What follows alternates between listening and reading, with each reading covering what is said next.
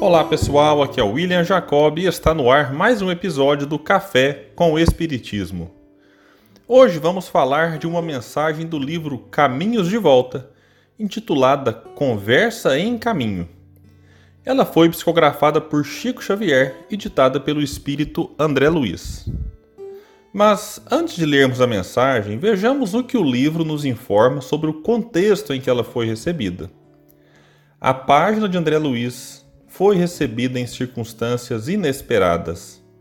Caminhávamos pela manhã em grupo reduzido, trocando ideias sobre a melhor maneira de estar no rumo certo em meio às estradas da vida. Falávamos das dificuldades e lutas para seguirmos em espírito na direção da vida melhor, alinhando problemas a solucionar e obstáculos a vencer. Ao regressar da pequena excursão, reunimos-nos para breve descanso e uma ligeira prece.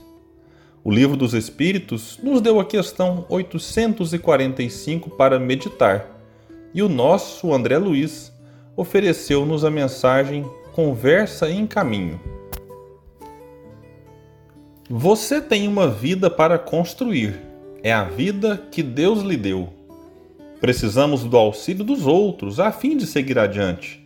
No entanto, Cada qual de nós deve caminhar por si mesmo. De qualquer modo, a lei de ação e reação funcionará, entregando-nos aquilo que oferecemos de nós. Seja você mesmo, evitando disfarces que lhe complicariam a própria existência. Aceite os outros, tais quais são, com as qualidades e fraquezas que lhes assinalam a vida, para não se perder em queixas injustas sonhe, mas raciocine e raciocine agindo. Conserve a certeza de que pagaremos sempre pelos bens que obtivermos. Não se envergonhe de falhar temporariamente. Entretanto, erga-se para servir com mais segurança, na base da experiência. Reconheça o seu poder mental de modificar as circunstâncias ou criá-las e use-o com o seu próprio esforço no bem. Não se espante com as dificuldades no autoaperfeiçoamento. A divina sabedoria não nos criou para a função de robôs no mundo, e sim para que venhamos a refletir o brilho e o amor na luz da imortalidade. Bom, meus amigos, após ler a mensagem do espírito André Luiz, trago a questão 845, que, conforme informado antes, também fez parte do estudo no grupo que o Chico estava presente. Perguntou Allan Kardec: Não constituem obstáculos ao exercício do livre-arbítrio as predisposições instintivas que o homem já traz consigo ao nascer?